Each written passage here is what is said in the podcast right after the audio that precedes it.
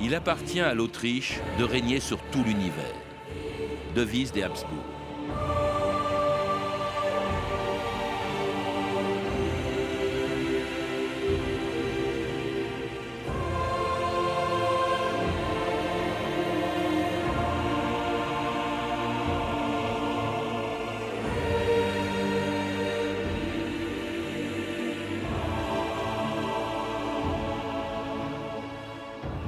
D'histoire, Patrice Gélinet.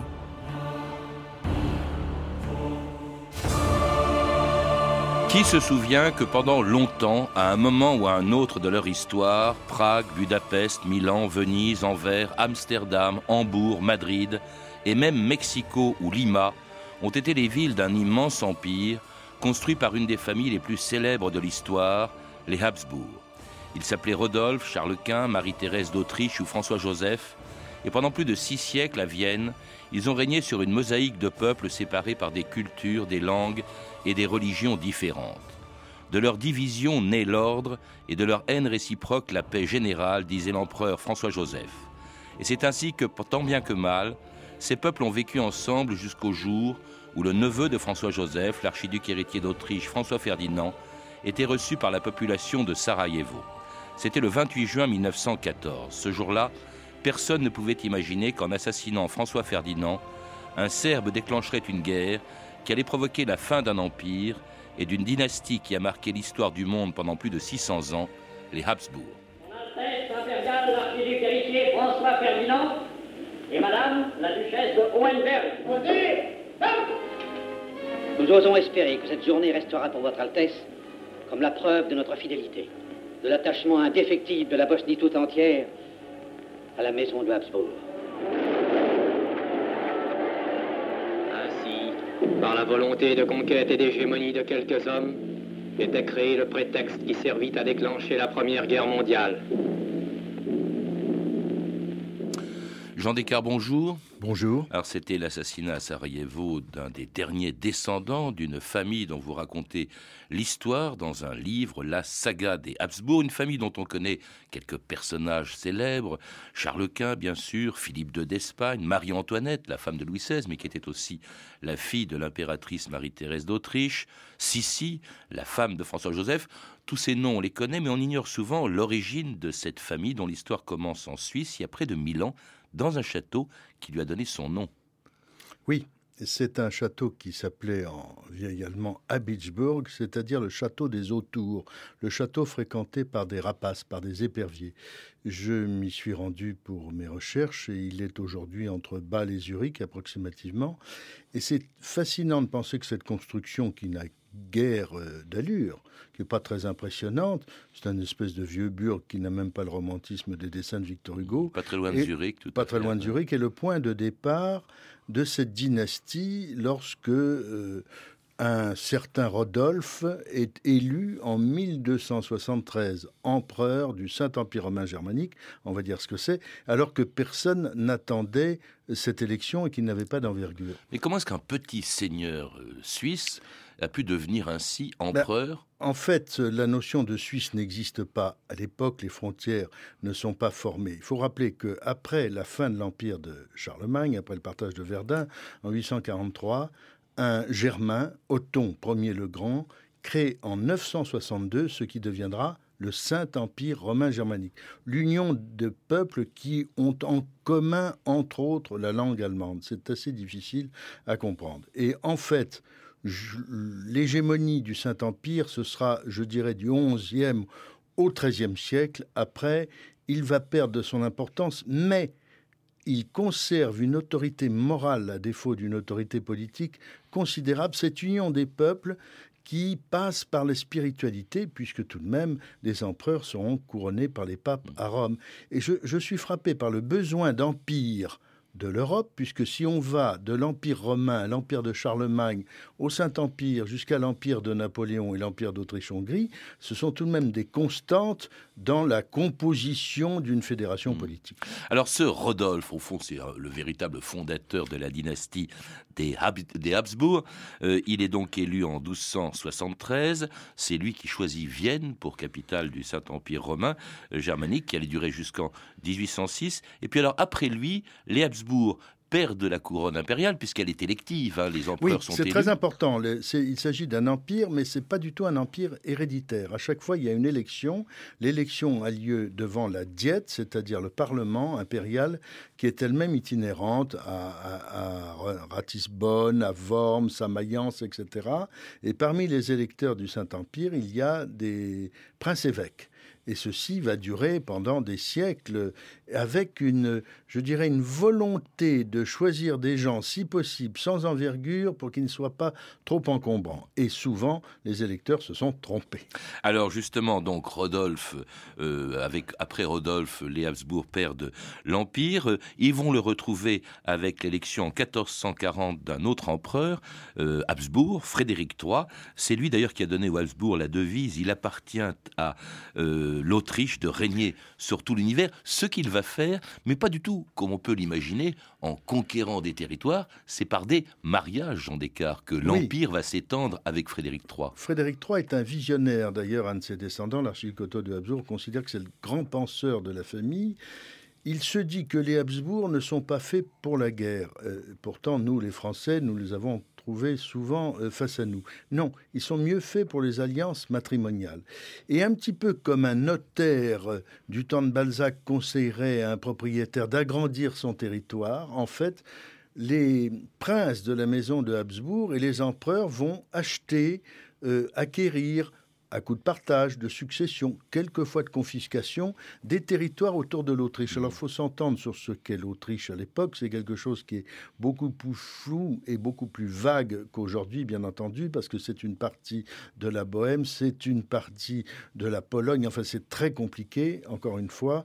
Et c'est cette formation euh, autour de l'archiduché ou du duché d'Autriche qui est le noyau central de l'histoire européenne. Alors avec un moment important, le mariage justement que Frédéric III organise entre son fils Maximilien et puis la fille de Charles le Téméraire, le duc de Bourgogne, c'est Marie de Bourgogne donc, euh, qui va permettre à l'Empire de s'étendre jusqu'aux Pays-Bas que euh, le Saint-Empire va garder jusqu'à la fin du XVIIIe siècle. Alors là, c'est l'événement considérable en effet parce que euh, Marie de Bourgogne apporte en dot les États bourguignons qui faisaient euh, tellement rêver Louis XI, n'est-ce pas, du temps de Charles le Téméraire.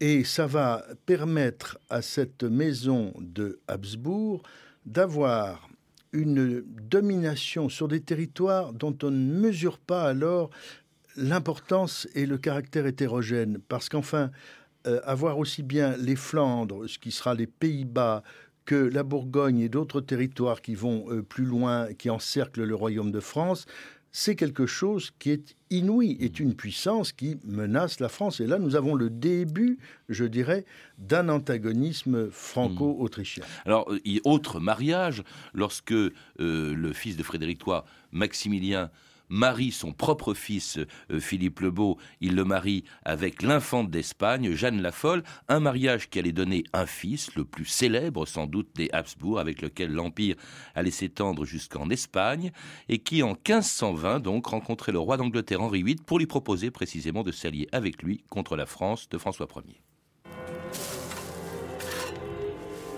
Noble dame et gentil seigneur, Son Altesse impériale Charles Quint empereur du Saint-Empire romain germanique, roi d'Aragon, de Castille, de Naples et de Sicile, duc des Pays-Bas bourguignons et archiduc d'Autriche. J'étais trop impatient de vous voir. Il fallait que je descende vous accueillir moi-même. Je me sens réellement honoré. Bienvenidos. Ensemble, nous allons être invincibles. Comment les Français pourraient-ils résister? Vous et moi ensemble. Il n'y a plus aucun pays au monde, aucune frontière, aucun univers que nous ne puissions conquérir. Je crois que vous me plaisez déjà. Sauf le menton, Qu'y a-t-il qui puisse déplaire?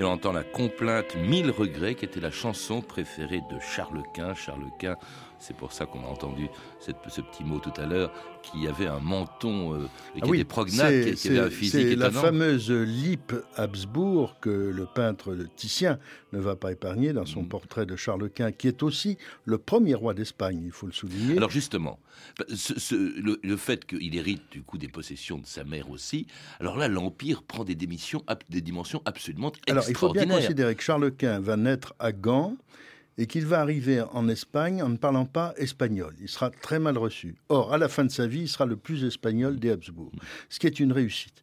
Mais j'aimerais que l'auditeur et le lecteur se rendent compte de la situation, j'allais dire, de voisinage. Mais d'abord l'empire, l'étendue de l'empire. Ah bah, parce que c'est pas seulement c'est toutes les possessions de de, son père, Bien sûr. plus l'Espagne, Plus euh, l'Espagne. plus les colonies Les- espagnoles, c'est-à-dire la nouvelle l'empire s'étend jusqu'en Amérique. Oui, bien sûr, il est nominalement le souverain de la Nouvelle-Espagne, c'est-à-dire au Mexique, c'est-à-dire au Pérou. Il fera d'ailleurs euh, très attention au statut des Indiens sur les recommandations de Las Casas. Ce sera très difficile. Il faut imaginer les distances, ce que c'est. Charles Quint va passer sa vie pratiquement à cheval. J'ai pu établir qu'il a dormi dans au moins 2500 lits différents pour aller, par exemple, de, de, de Gand ou de Malines à, à Madrid ou à Valladolid, si la saison est mauvaise, comme en ce moment, et qu'il y a mauvaise mer, s'il fait le tour par le nord de l'Italie, par la Suisse, par les Alpes, ça prend deux mois. Alors c'est comme ça qu'il demande à François Ier, par moment, de traverser le royaume de France et qui sera le premier visiteur ébloui De Chambord. de Chambord. Mais il faut bien considérer que c'est une situation incroyable. Il encercle, malgré lui, euh, la France et François Ier se sent encerclé. Et je voudrais en profiter pour rappeler quand même que l'antagonisme franco-autrichien est parti sur une base fausse dans la mesure où Charles Quint n'a jamais revendiqué le trône de France, alors que François Ier Avait revendiqué l'Empire. L'Empire, voilà, il faut le rappeler. Alors cela dit, il a rêvé, Charles Quint, d'un empire euh, chrétien, universel. C'est un empire du Moyen Âge alors que nous sommes au temps moderne. Oui, et c'est un peu, un- ce sera un peu un échec, vous le rappelez, ce qui d'ailleurs va le pousser à abdiquer, chose extraordinaire aussi, cet, cet homme qui a régné sur, des, sur un immense empire, qui se retire dans une abbaye espagnole à. Alors, le plus grand échec de Charles Quint, disons-le rapidement, c'est de ne pas avoir compris l'importance de la réforme par la diffusion qu'est l'imprimerie. C'est dans le fond la première erreur médiatique de l'histoire. Et effectivement, ces adieux ressemblent à ceux d'une grande vedette du spectacle, puisque ça va durer des mois, voire des années. Il va se détacher progressivement, lui qui a été l'empereur universel, celui sur le- lequel le soleil ne se couchait jamais, va finir en Estrémadour, dans le monastère de Yuste, débarrassé de tout. Euh, c'est un rêve absolument euh, fascinant, fascinant. Charles Quint, c'est la grandeur et qui annonce à la fin une austérité qui sera celle de son fils Philippe II à l'Escorial. Et puis en même temps, avec lui, c'est la famille de Habsbourg qui se divise en deux branches, puisque euh, il, y a, il y a la branche espagnole avec les Habsbourg d'Espagne, le fils de Charles Quint, Philippe II, qui règne sur l'Espagne, mais qui n'est plus empereur. Il n'est plus empereur. L'empereur, donc, c'est la branche autrichienne des Habsbourg avec le frère de Charles Quint, Ferdinand, empereur. Suivent encore neuf autres empereurs jusqu'à Charles VI, avec lequel les Habsbourg ont failli d'ailleurs perdre la couronne impériale, car Charles VI n'avait pas de fils, mais il avait prévu que ce soit sa fille, Marie-Thérèse, qui, qui gouverne. C'est ce qu'on appelle la pragmatique sanction. Ça, c'est une nouveauté, non plus un empereur, mais une impératrice Oui, d'Autriche. il faut bien considérer l'époque, c'est d'une grande audace de dire euh, ma fille sera souveraine. Et tous les pays d'Europe, y compris la France de Louis XV, signent un document dans lequel ils acceptent cette fiction que Marie-Thérèse, héritière de la maison d'Autriche, puisse être un souverain. Tout le monde va se parjurer et ça sera la guerre de succession d'Autriche un autre contentieux. Ce qui est merveilleux dans l'impératrice Marie-Thérèse, c'est qu'elle va gouverner comme un homme, mais elle reste une femme, en faisant 16 enfants, en étant très drôle et en adorant la vie. Alors cela dit, son accession au trône à la mort de Charles VI ne faisait pas plaisir à tout le monde et ça allait provoquer une guerre contre la Prusse, la Russie, l'Espagne et la France de Louis XV. Comment se porte euh, l'Autriche, monsieur le duc? Oh, les prétendants au trône ne manquent pas. Nous avons l'électeur de Bavière, le, le roi de Sardaigne. D'ailleurs, même notre allié naturel, le roi d'Espagne, est sur les rangs. Sire, le trône devrait revenir à Marie-Thérèse, la fille de Charles VI. Quel que soit celui ou celle qui régnera sur ce pays, il ou elle nous fera la guerre. Oh. L'Autriche a beau être notre ennemi héréditaire, il faudra que cela change un jour.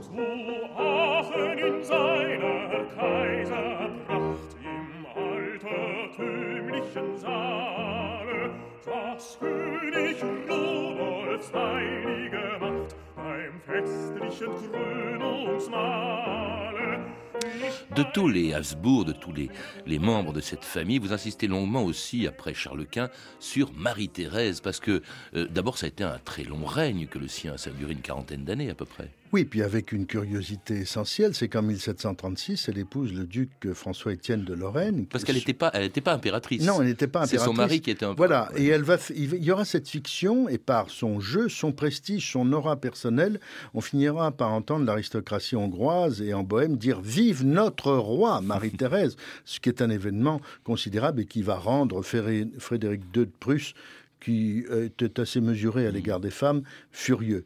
Donc cette femme est assez extraordinaire parce que d'abord elle a une santé physique énorme, elle s'amuse la nuit, elle aime danser, elle reçoit ses espions, ses agents secrets, elle n'arrête pas de travailler, elle accouche entre deux conseils de gouvernement et elle mange comme un ogre au point que son médecin hollandais, très inquiet, finit par installer un seau en argent dans lequel il met exactement les quantités de victuailles que Sa Majesté ingurgite pour lui montrer le cataclysme dans son estomac. C'est donc quelqu'un de formidable vent vivant qui va recevoir Mozart sur ses genoux et qui rend hommage à la cavalerie espagnole à Vienne qu'on peut voir toujours aujourd'hui. Une impératrice éclairée comme son fils Joseph II aussi. C'est vraiment la grande époque euh, où, Vienne rayonne dans, toute l'Europe à ce moment-là. Ah ben, Vienne prend sa revanche sur l'Espagne, Vienne prend sa revanche sur Prague où l'archiduc et empereur Rodolphe avait transféré la capitale. Et effectivement, entre l'art baroque et un art de vivre et une position stratégique face aux menaces turques, Vienne devient le cœur battant de l'Europe. Autre menace qui se précise à la fin du règne de Joseph II en 1790, c'est celle de la Révolution euh, française qui allait provoquer une guerre interminable contre la France, à la fin de laquelle, enfin pas tout à fait à la fin, mais enfin euh, pendant laquelle, en 1806, eh bien c'est fini. Le Saint-Empire romain germanique devient simplement l'Empire d'Autriche. Alors, Napoléon n'échappe pas à la poursuite du rêve impérial. C'est ça qui est intéressant. Il rêve de remplacer le Saint-Empire, qui est en effet un petit peu déliquescent, et l'empereur euh, François II dès 1804, c'est-à-dire un peu avant Austerlitz, avait compris que les temps nouveaux exigeaient une nouvelle structure. Et Napoléon va remplacer si je puis dire, euh, l'empire euh, saint romain germanique en permettant l'empire d'Autriche à son futur beau-père, il ne faut pas l'oublier, et lui-même en créant l'empire français. Et je dirais que plus loin, quand l'empire d'Autriche sera affaibli, c'est l'empire allemand qui prendra la place. Nous avons donc une succession, une permanence du rêve impérial, et si j'osais, je vous dirais que on arrive à un ersatz aujourd'hui, mais qui correspond à la même chose, qui s'appelle l'Union européenne, mmh. une, sorte d'enveloppe au-dessus des États. Alors on, là, on est au, 19e siècle. Euh, il va y avoir un, très long règne, euh, plus, le plus long de tous, même celui de, de, François-Joseph, le petit-fils de, de, François II, qui est finalement euh, moins célèbre au fond que sa femme Elisabeth de Wittelsbach, plus connue sous le nom de Sissi, qui était à la fois impératrice d'Autriche et reine de Hongrie.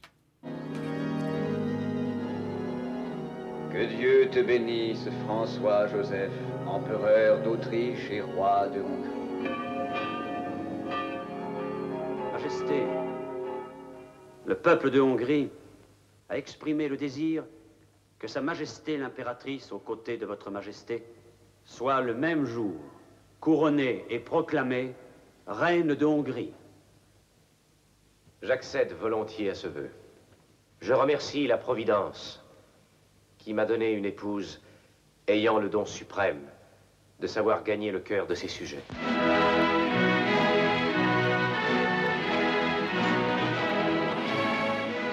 Alors avec François-Joseph, l'Empire d'Autriche va devenir l'Autriche-Hongrie, hein, on, vient de l'entendre, un règne très long, 68 hein, ans euh, jusqu'en 1916, 1848-1916, un règne marqué par des drames, par aussi une agitation nationaliste, c'est l'ère, c'est l'époque des nationalités, et elles sont tellement nombreuses euh, dans l'empire euh, d'Autriche, devenu empire austro-hongrois, qu'elles s'agitent beaucoup, et que l'empire est alors menacé comme il ne l'a jamais été. Oui, il faut bien comprendre qu'il y avait une volonté de respecter les chez François-Joseph notamment. L'hymne impérial et royal est chanté en 15 langues et cinq religions sont pratiquées en grande tolérance. Cette paix ne pouvait que déranger les appétits alors d'une autre nation, entité germanique qui est l'Empire allemand, qui depuis Sadova, 1866, a évidemment pris le pas sur l'Autriche, qui n'est pas très douée pour la guerre, nous le savons. Et puis vous avez l'extension vers le Danube et vers les Balkans, et comme disait Bismarck un peu plus tard, ne nous occupons pas des Balkans, c'est une poudrière. Donc en fait, je crois qu'il faut rappeler que Sissi et son fils Rodolphe le héros tragique de la mystérieuse énigme de Meyerling, vont dire 25 ans avant l'attentat de Sarajevo l'orage européen éclatera dans les Balkans. Ils ont vu arriver cette montée des nationalismes et quand vous voyez aujourd'hui encore les frustrations et les revendications, on sait que ça n'est pas fini. Vous avez cité Rodolphe. Oh, ce règne aussi a été marqué par des épreuves terribles pour cette famille des Habsbourg. Rodolphe se suicide. Il y a également le frère, je crois que c'était le frère Maximilien euh, de... Oui, de François-Joseph, qui est l'empereur du Mexique, qui est fusillé à Querétaro en 1867. Il y a la duchesse d'Alençon qui meurt à Paris dans l'incendie du bazar de la Charité. Qui était-elle par rapport à la famille? Ah, c'était la, la sœur de Sissi. Mhm. C'était une duchesse en Bavière qui avait failli épouser Louis II de Bavière. Le cousin lui-même mort dans des conditions jugées mystérieuses, jusqu'à Sissi elle-même le 10 septembre 1898. C'est-à-dire qu'autour de François-Joseph, c'est une série de faire-part de deuil.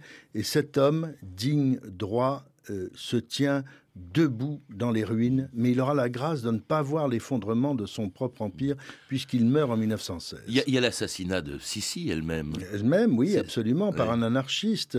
Euh, c'est, je pense que le poids de la souffrance, le tribut payé par la douleur à cette grande famille a été rarement atteint et est à l'origine certainement d'une certaine sympathie euh, populaire envers la dynastie. Après la mort de Rodolphe, le suicide de Rodolphe, le successeur ou mort, ou mort, oui, ou mort étrange. En tout cas, euh, le successeur, c'est François Ferdinand, le successeur désigné. Il est assassiné, on l'a entendu, à Sarajevo en, 1916. Euh, euh, François Joseph, vous l'avez dit, meurt, euh, en 1914. François Joseph meurt en, 1916. Lui succède alors le dernier à avoir régné sur l'empire d'Autriche, Charles Ier, que l'on entend ici justement en 1916 après avoir passé en revue l'armée autrichienne sur tous les fronts où elle se battait. J'étais sur tous les fronts, auprès de toutes les troupes de notre glorieuse armée.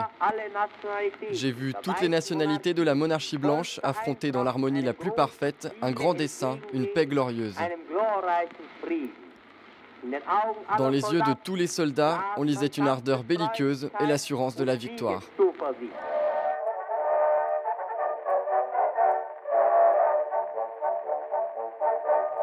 Et l'on entend en ce moment la marche des Habsbourg, les Habsbourg dont le règne sur l'Autriche allait se terminer au début du XXe siècle sur l'Empire, allait se terminer au début du XXe siècle parce que, contrairement à ce que disait Charles Ier, dont on a entendu la voix dans cette très vieille archive, eh bien, euh, ça n'a pas été la victoire, ça a été la défaite. Et avec le drame de Charles Ier, c'est que c'est un pacifiste, pas un lâche, un homme qui n'a pas déclaré la guerre et qui fera tout pour qu'on arrête cette boucherie, ce suicide européen.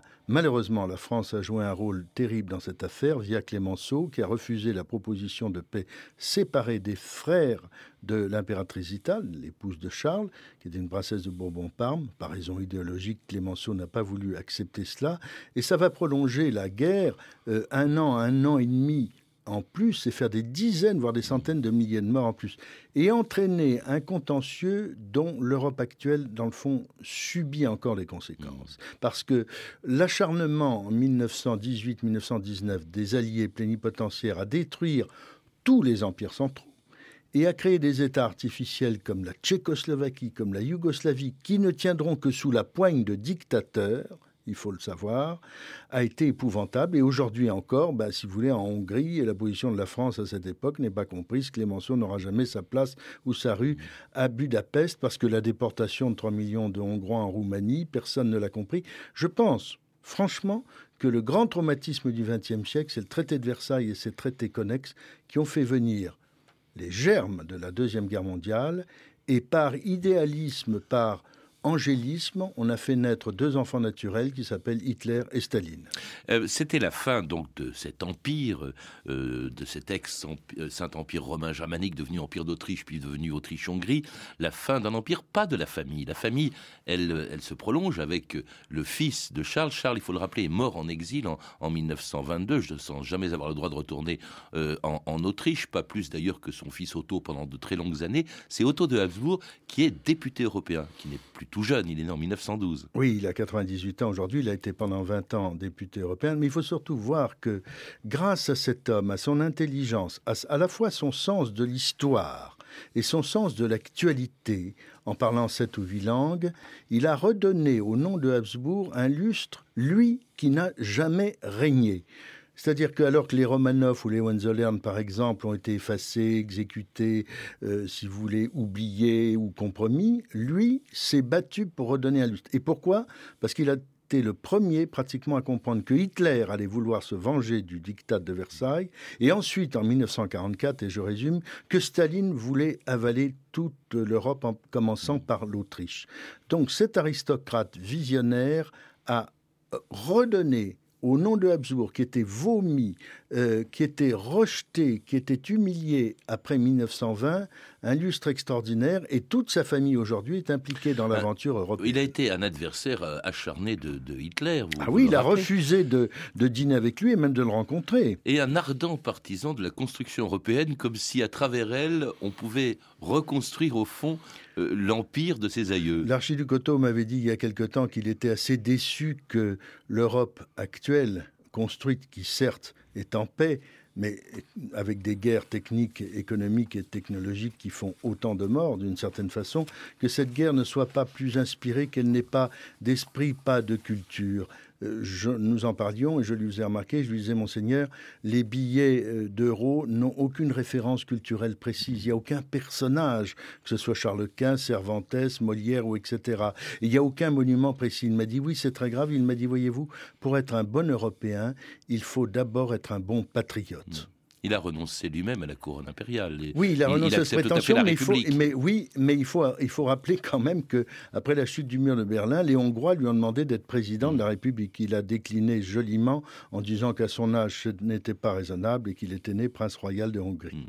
Merci Jean Descartes. Pour en savoir plus sur cette famille tout à fait extraordinaire, sur des tas de choses dont on n'a pas eu le temps de parler euh, dans cette émission, eh bien, je recommande la lecture de votre livre. Il est passionnant, La saga des Habsbourg, du Saint-Empire à l'Union européenne, un livre qui vient de paraître chez Perrin. Vous avez pu entendre des extraits des films suivants de Meyerling à Sarajevo, de Max Ophuls, Sissi impératrice de Ernst Marischka avec Romy Schneider bien sûr dans le rôle titre, édité en DVD chez René Château Vidéo ainsi qu'un extrait du docu-fiction Louis XV, Le Soleil Noir, de Thierry Binisti, disponible en DVD chez France Télévisions Distribution, et puis un autre extrait aussi de la série télévisée formidable Les Tudors de Steve Schill, en coffret DVD chez Sony Picture Entertainment. Toutes ces références sont disponibles par téléphone au 3230, 34 centimes la minute ou sur le site franceinter.com. C'était 2000 ans d'histoire, la technique Henri Bérec et Vincent Godard, documentation et archives Camille Pouc-Jalagui et Frédéric Martin et Franck Olivard. Traduction Jean-Baptiste Durand, une émission de Patrice Gélinet réalisée par Marie Casanova.